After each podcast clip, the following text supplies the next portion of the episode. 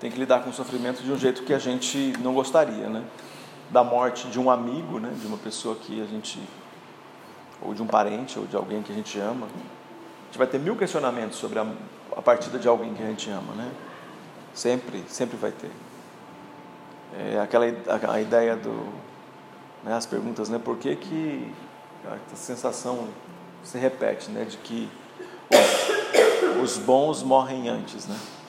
Parece que tem uma coisa assim, né? Porque tem um monte de gente que a gente falava, ah, esse, esse cara é muito do mal para continuar por aí, né? Podia fazer uma troca, né? E esse cara que é do bem continuava aqui, né? E dava tudo, tudo certo. Bom, a gente tem que lidar com esse negócio de que alguém que a gente ama é, vai embora. Ainda lidando com o sofrimento, né? Então, se a gente pegar e fizer uma sequência, né? Não tem como a gente não fazer uma sequência no nosso país, o que a gente veio vendo de histórias de sofrimento, a gente vai falar das menores e das maiores, né? A gente fala da, das catástrofes que, que visitam a gente, né?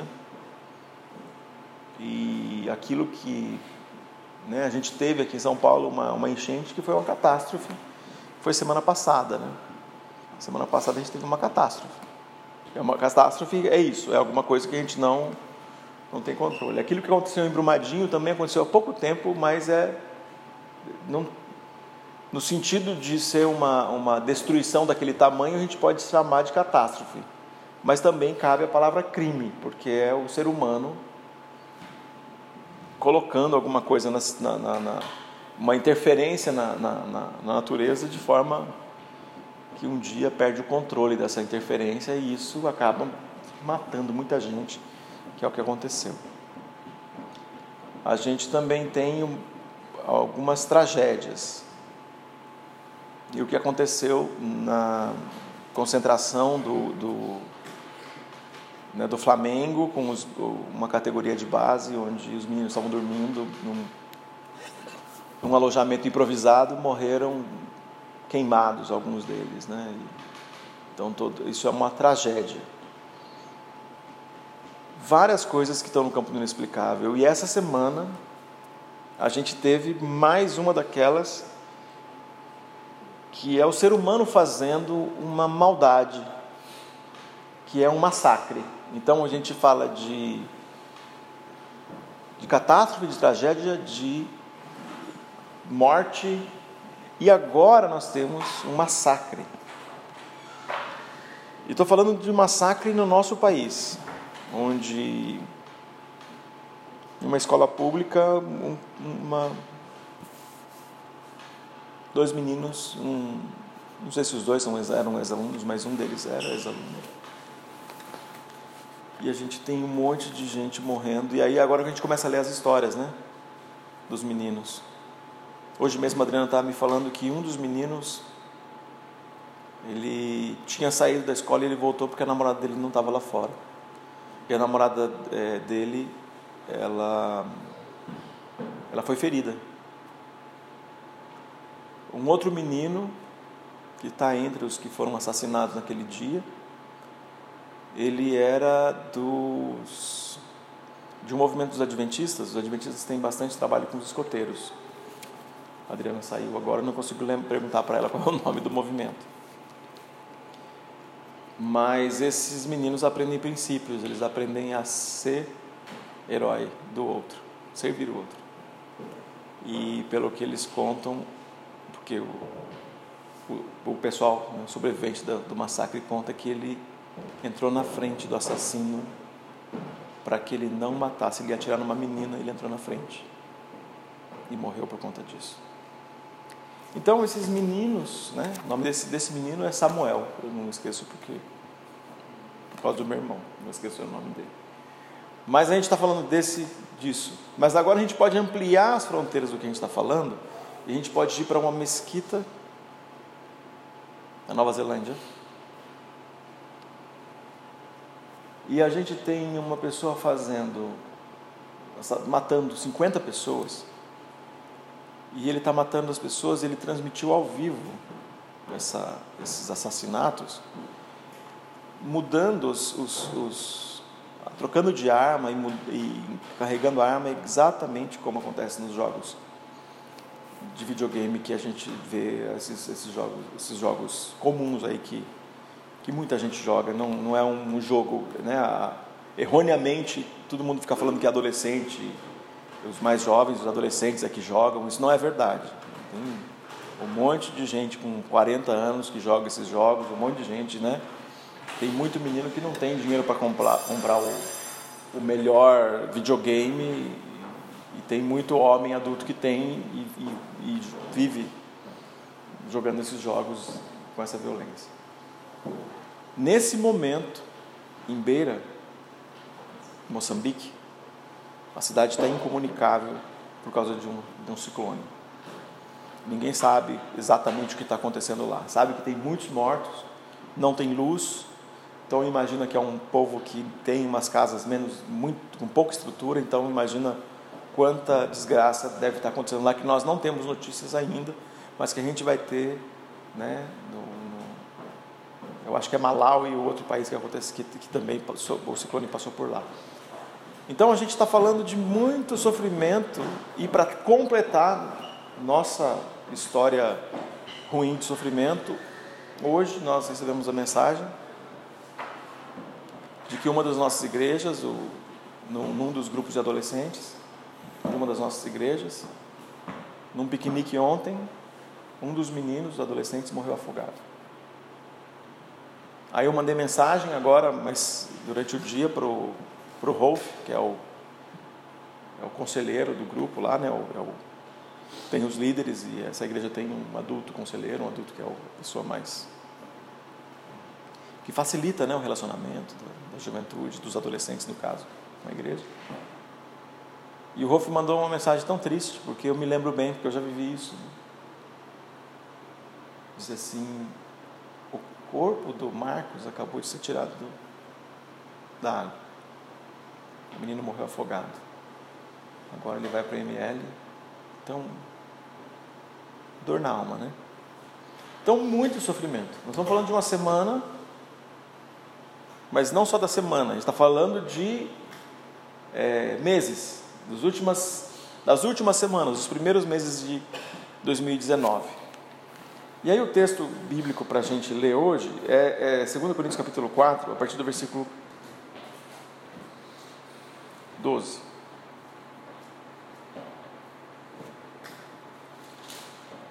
Melhor, a partir do versículo 13. 2 Coríntios 4, a partir do versículo 13.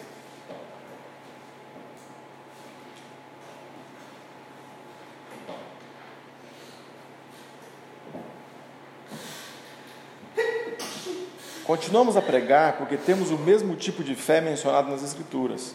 Creio em Deus, por isso falei.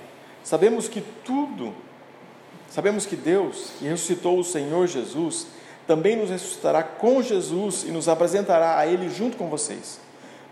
Tudo isso é para o bem de vocês. E à medida que a graça alcançar mais pessoas, haverá muitas ações de graças. E Deus receberá cada vez mais glória. Por isso nunca desistimos, ainda que nosso exterior esteja morrendo, nosso interior está sendo renovado a cada dia. Pois essas, essas aflições, pequenas e momentâneas, agora enfrentamos, que agora enfrentamos, produzem para nós uma glória que pesa mais que todas as angústias e durará para sempre. Portanto, não olhamos para aquilo que agora podemos ver. Em vez disso, fixamos o olhar naquilo que não se pode ver. Pois as coisas que agora vemos logo passarão, mas as que não podemos ver durarão para sempre. Senhor, usa a tua palavra para falar aos nossos corações. Gente, o sofrimento, a gente fica diante dele, né? E a gente está muitas vezes dizendo, é, vai muitas vezes dizer que está doendo. Algumas vezes a gente vai passar por essa, por essa situação de sofrimento e a gente vai acabar falando, é, eu não queria passar por essa, por essa angústia, e ao passar por ela está doendo, está doendo, está doendo quando a gente perde alguém que a gente, a gente ama. Está doendo porque a gente olha para esse massacre e é uma situação inexplicável de violência. Para esse não, para esses massacres, porque existem outras formas, outras coisas que aconteceram em outros momentos. A gente olha para isso e fala, está doendo. Né? E, e, e, a gente olha para isso e a gente fica ah, na busca de explicações. Né? Como é que a gente encara o sofrimento? Algumas pessoas ignoram o sofrimento. Algumas pessoas, no meio de tudo isso que a gente está falando, as pessoas deixam de lado, não querem nem ver. As pessoas não querem nem ver, as pessoas não querem nem é, é, é, se inteirar do que aconteceu. É como se está acontecendo sofrimento e eu não quero ficar sabendo, porque se eu não ficar sabendo eu não sofro. Então, um do, uma das formas que as pessoas têm feito para é, encarar o sofrimento é ignorá-lo. Nós, não, não é uma, uma, escolha a gente fazer isso. A, a, nesse momento, as formas de comunicação, a gente está numa transição das formas de comunicação, né? a gente se comunica por, por meios diferentes do que alguém se comunicava ou, ou era informado há 10, 15, 20 anos atrás. Cada desses últimos 20 anos a gente teve uma transição muito grande na comunicação. Então agora todos nós somos comentaristas de qualquer tragédia. E o nosso comentário é visto por no mínimo 100, 200, 300 pessoas. Alguns, algumas, alguns comentários da gente, dependendo da forma como nós colocamos, ela pode chegar para milhares de pessoas. Então, a, a gente está falando de, de, uma, de uma situação onde ignorar o sofrimento é não entrar nessa. é não entrar e absorver todas as informações. Só que ignorar o sofrimento não é uma forma da gente enfrentá-lo. Outra, outro jeito que as pessoas têm feito é de exaltar o sofrimento. Então, é como se eu tivesse que pagar pelo que eu pelo que eu estou sofrendo. Então, estou sofrendo e estou pagando o preço. Né? Então, é... uma coisa dá errado na minha vida, eu logo falo, eu devo ter cuspido na cruz, né? Eu devo ter. Cortado cebolinha na tábua dos dez mandamentos. Cortado cebola, é coisa de cozinheira, né? Isso, né? Cortado cebola na tábua dos dez mandamentos, né? Então, é, você sempre vai achar que você fez uma coisa que você merece ser castigado. E parece que a gente está numa relação onde, e a gente, olha, é só olhar para o mundo, a gente vai perceber que não. Que tem gente, como nós falamos aqui, gente que era boa e morreu cedo. Então não significa, se ele recebeu a morte cedo e, e para nós, morte parece castigo. Mas aqui a gente vai chegar num ponto, nesse texto, ele está falando de uma outra coisa. Aliás, esse texto, o versículo que eu não, que eu não li, que são os. Eu, eu comecei a ler a partir do 13, mas o versículo 12, versículo 11, versículo 10 está falando de morte. Mas nós falamos de morte porque a nossa perspectiva aqui é, é de, de, de, vida e nós, como seres humanos não criados para morrer, quando a gente olha para a morte, a gente não, não aceita que ela é uma, é uma coisa natural. De fato, não é, é uma coisa que a gente, a gente quer encontrar com Jesus, de preferência sem passar pela morte. É isso que a gente quer fazer. A gente quer ir para o paraíso, que a gente queria que o paraíso fosse aqui, o paraíso, de preferência, paraíso sem sem passar pela morte. É isso que a gente quer. Agora, quando as pessoas estão é, é, exaltando o sofrimento, geralmente é aquele que, de algum jeito, pensa que quando ele sofre, ele está pagando alguma coisa. Então, é... e aí a gente vai ter processos de penitência e outras coisas que entram aqui, né? Não vamos gastar muito tempo ainda aí, mas tem um outro jeito também que é a forma da gente é, enfrentar o sofrimento, que é reconhecer o sofrimento. Reconhecer que ele existe. Reconhecer que a gente não tem resposta. Eu não tenho resposta para alguém que morre, como o nosso amigo Leonel, que morre sem explicação com 35 anos de idade, com dois anos de casado, com um filho de 10 meses, com uma doença terrível, e em quatro meses ele vai embora. Eu não tenho explicação. Reconhecer que, que isso dói na gente e eu não sei por que, que isso aconteceu.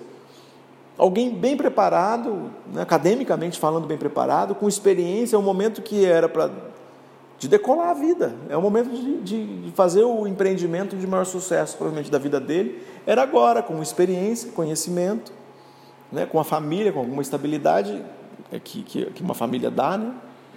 podia fazer agora, a vida acaba. Qual é a, a, a explicação? É reconhecer, então, que o sofrimento existe, mas que eu não tenho explicação.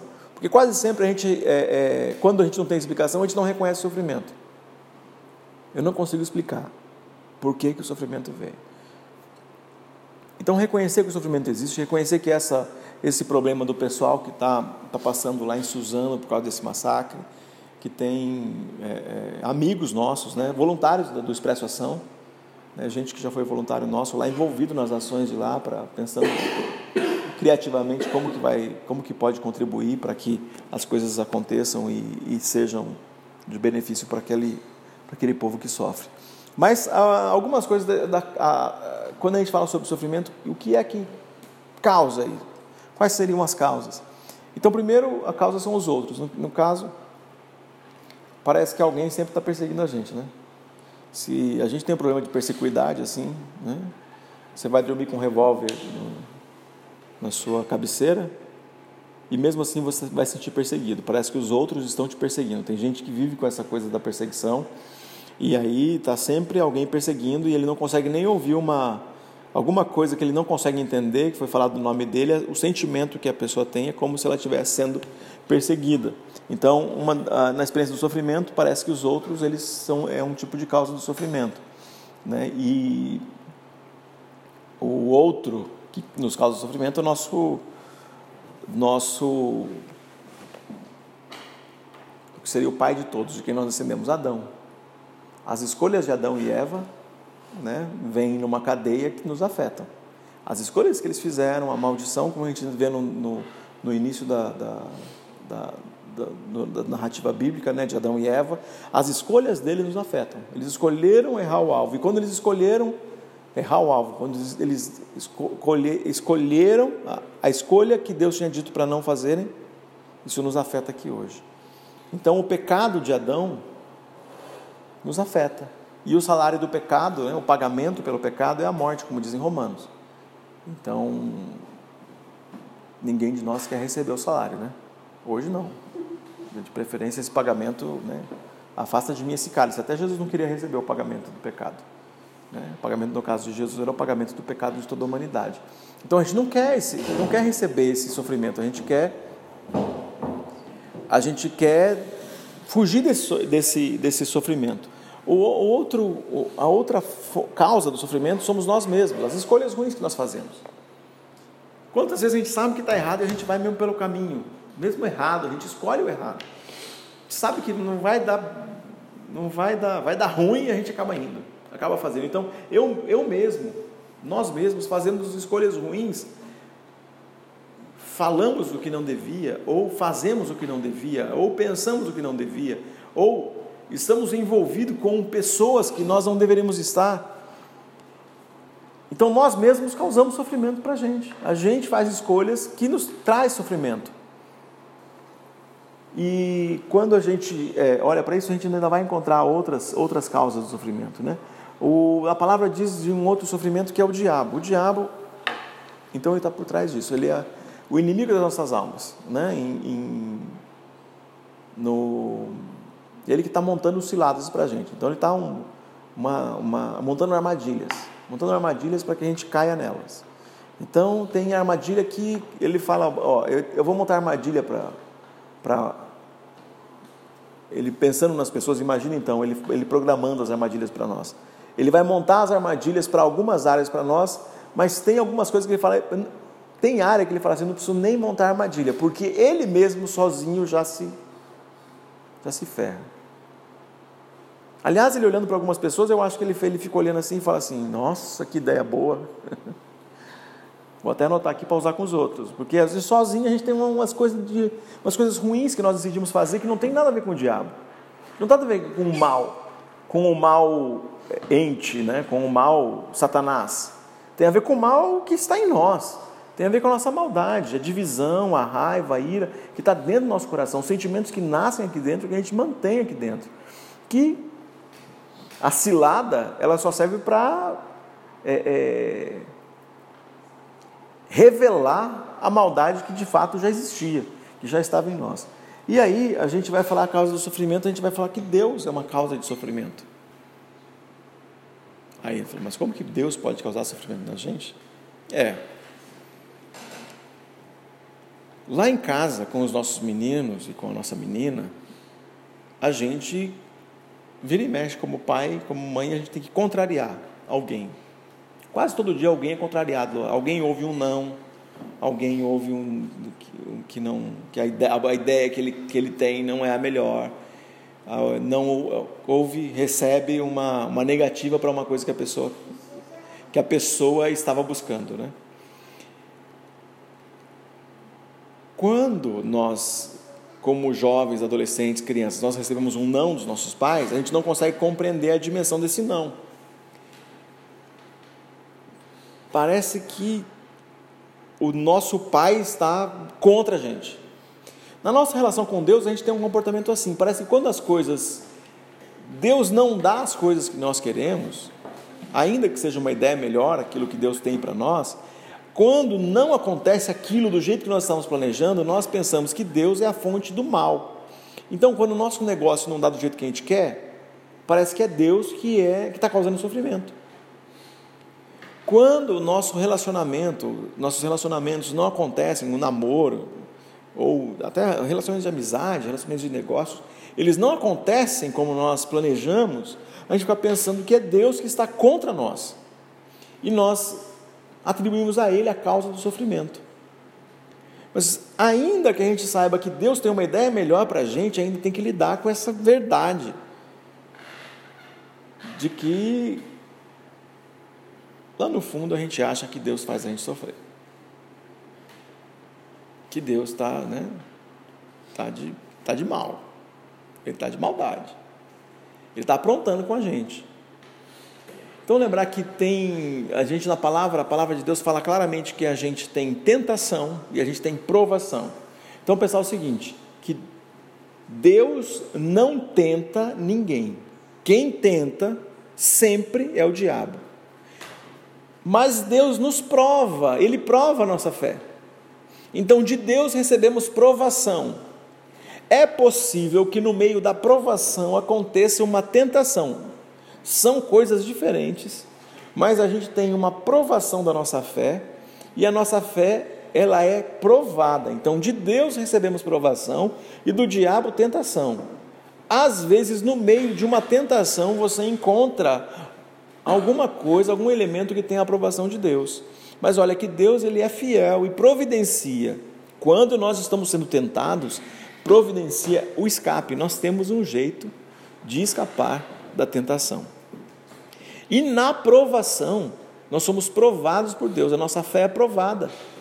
A palavra fala isso para nós. Então, falar que quando a nossa fé é provada, é possível que a gente tenha um sentimento de que Ele está causando sofrimento para a gente.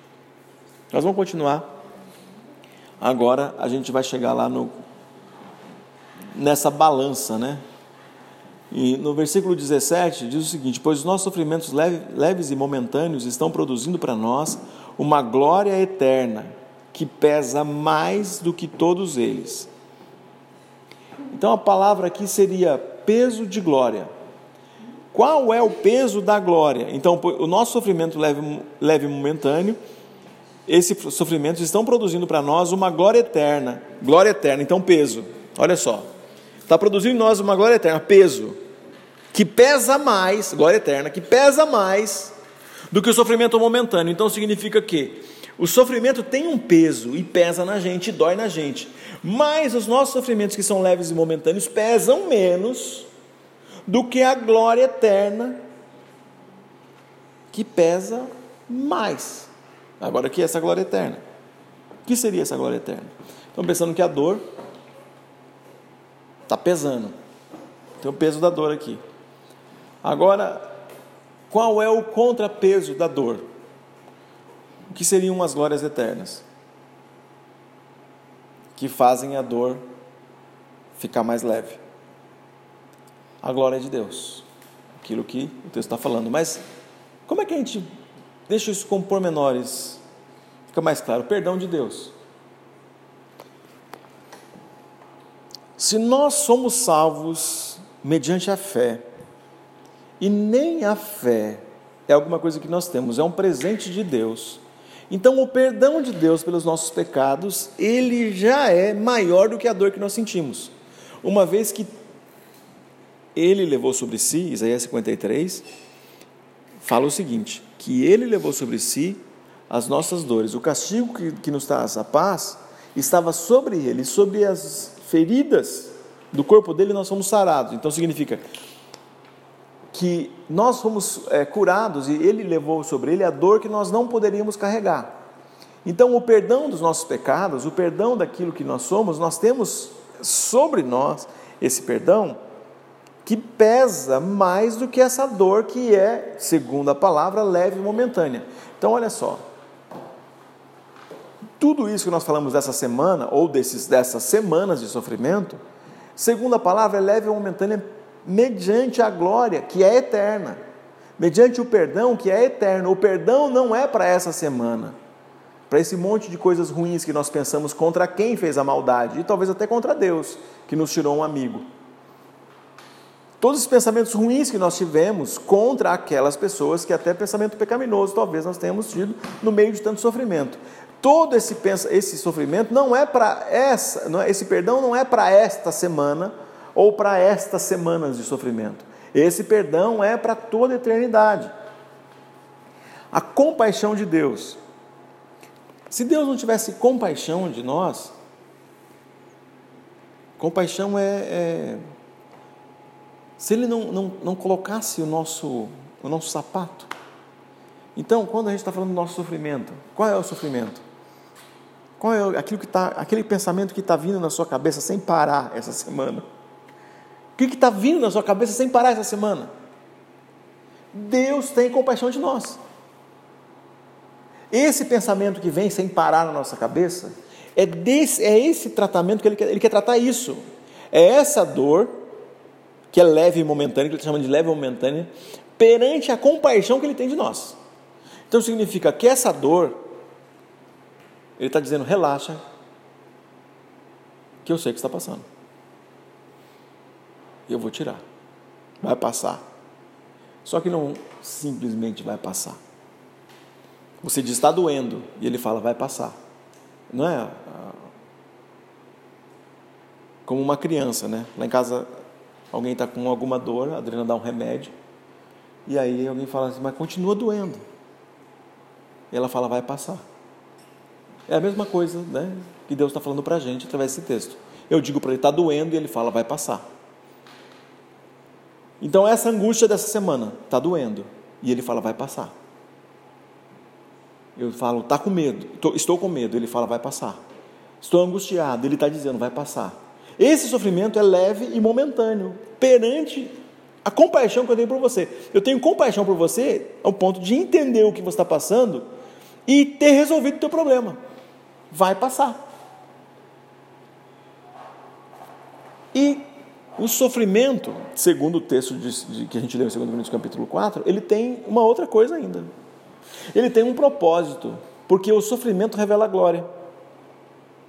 Revela para nós o quanto esse mundo está caído e o quanto que esse mundo precisa de Jesus. Tem propósito, que significa naquela, naquelas circunstâncias, gente, olha, olha que coisa, aquilo que a gente está falando, desses caras, dessas pessoas que, que, que sofreram, na, que sofreram morte, que sofreram angústia, tem propósito, é possível, a gente vai olhar, tem propósito de Deus no meio de tudo isso?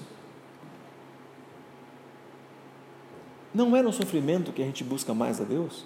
Não é no sofrimento que as pessoas começam a olhar para Deus como não olhavam? Não é no sofrimento que as pessoas conseguem ver Deus? Não é no sofrimento que as pessoas conseguem abrir o coração e ouvir a mensagem salvadora? Não é no sofrimento que as pessoas conseguem entender a misericórdia de Deus e experimentar o perdão de Deus? Então é na dor leve e momentânea, que ele consegue dizer para mais pessoas: vai passar. Então, é, é o sofrimento é, é, tem um contrapeso que é muito maior, segundo o versículo que a gente leu. Então, Deus está desequilibrando completamente a balança. A nossa dor pesa muito menos frente a tanta coisa que Ele está nos dando. Tem uma frase da Madre Teresa aqui de Calcutá, do céu a vida, do céu, a vida mais triste na terra parecerá como uma noite mal dormida em um hotel desconfortável. Bom, falou Maria Teresa de Calcutá que, trabalhar, que trabalhou muito, muito, muito, a vida inteira servindo num ambiente de muito sofrimento. O que o sofrimento revela então? Ele revela a eternidade, como eu mencionei agora há pouco, Assim fixamos os olhos não naquilo que se vê, mas do que não se vê, pois o que se vê é transitório, mas o que não se vê é eterno. Então, o perdão é eterno o sofrimento é passageiro. O sofrimento foi essa semana e nós,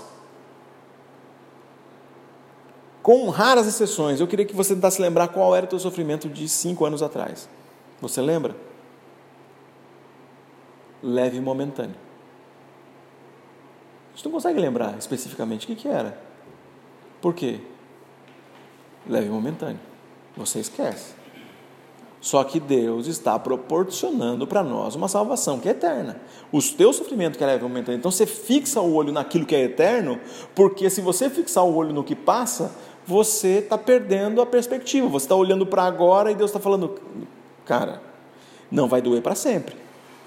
Você está olhando para o que vai doer hoje, mas eu estou dizendo que não vai doer, e quando não doer, não vai doer mesmo por toda a eternidade. Sofrimento revela também o coração. Por isso não desanimamos, embora exteriormente desejamos a desgastar-nos, interiormente estamos sendo renovados dia após dia. Nossa oração para hoje é que Jesus renove a gente, renove lá dentro da gente. Renove a esperança, renove a fé, renove a alegria. É, que Ele nos encha de santa expectativa por coisas que virão.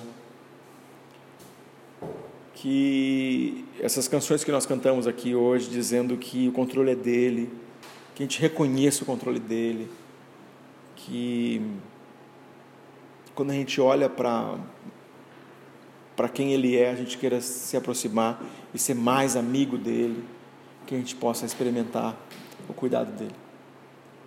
Alguém quer fazer algum comentário? Alguém quer fazer alguma pergunta?